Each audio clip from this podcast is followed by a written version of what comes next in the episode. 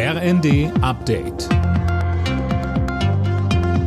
Stündlich neu. Auf den Punkt informiert. Ich bin Silas Quering. Guten Abend.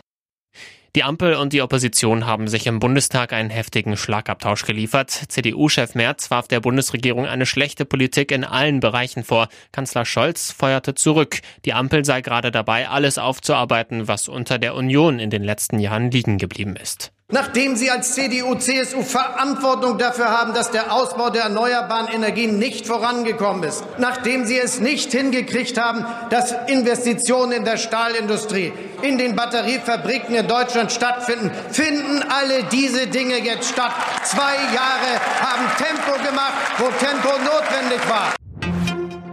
Mit einer Gedenkstunde hat der Bundestag außerdem an die Opfer der Nazis erinnert. Bundestagspräsidentin Baas rief dazu auf, sich Judenhass und Antisemitismus entgegenzustellen. Nie wieder war, ist und bleibt eine Aufgabe für unsere gesamte Gesellschaft, sagte Baas.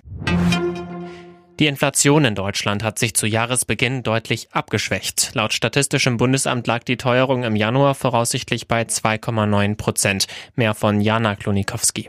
Das ist der tiefste Stand seit Juni 2021. Im Dezember hatte die Inflationsrate noch bei 3,7 Prozent gelegen. Die Preise für Energie sind laut Statistischem Bundesamt im Vergleich zum Januar vor einem Jahr sogar gesunken. Und das trotz der weggefallenen Preisbremsen und eines höheren CO2-Preises. Preistreiber Nummer eins sind dagegen weiter Lebensmittel. Hier hat sich der Preisanstieg aber zumindest abgeschwächt.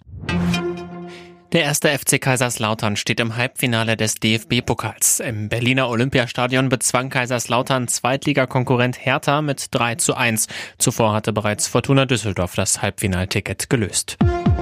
Alle Nachrichten auf rnd.de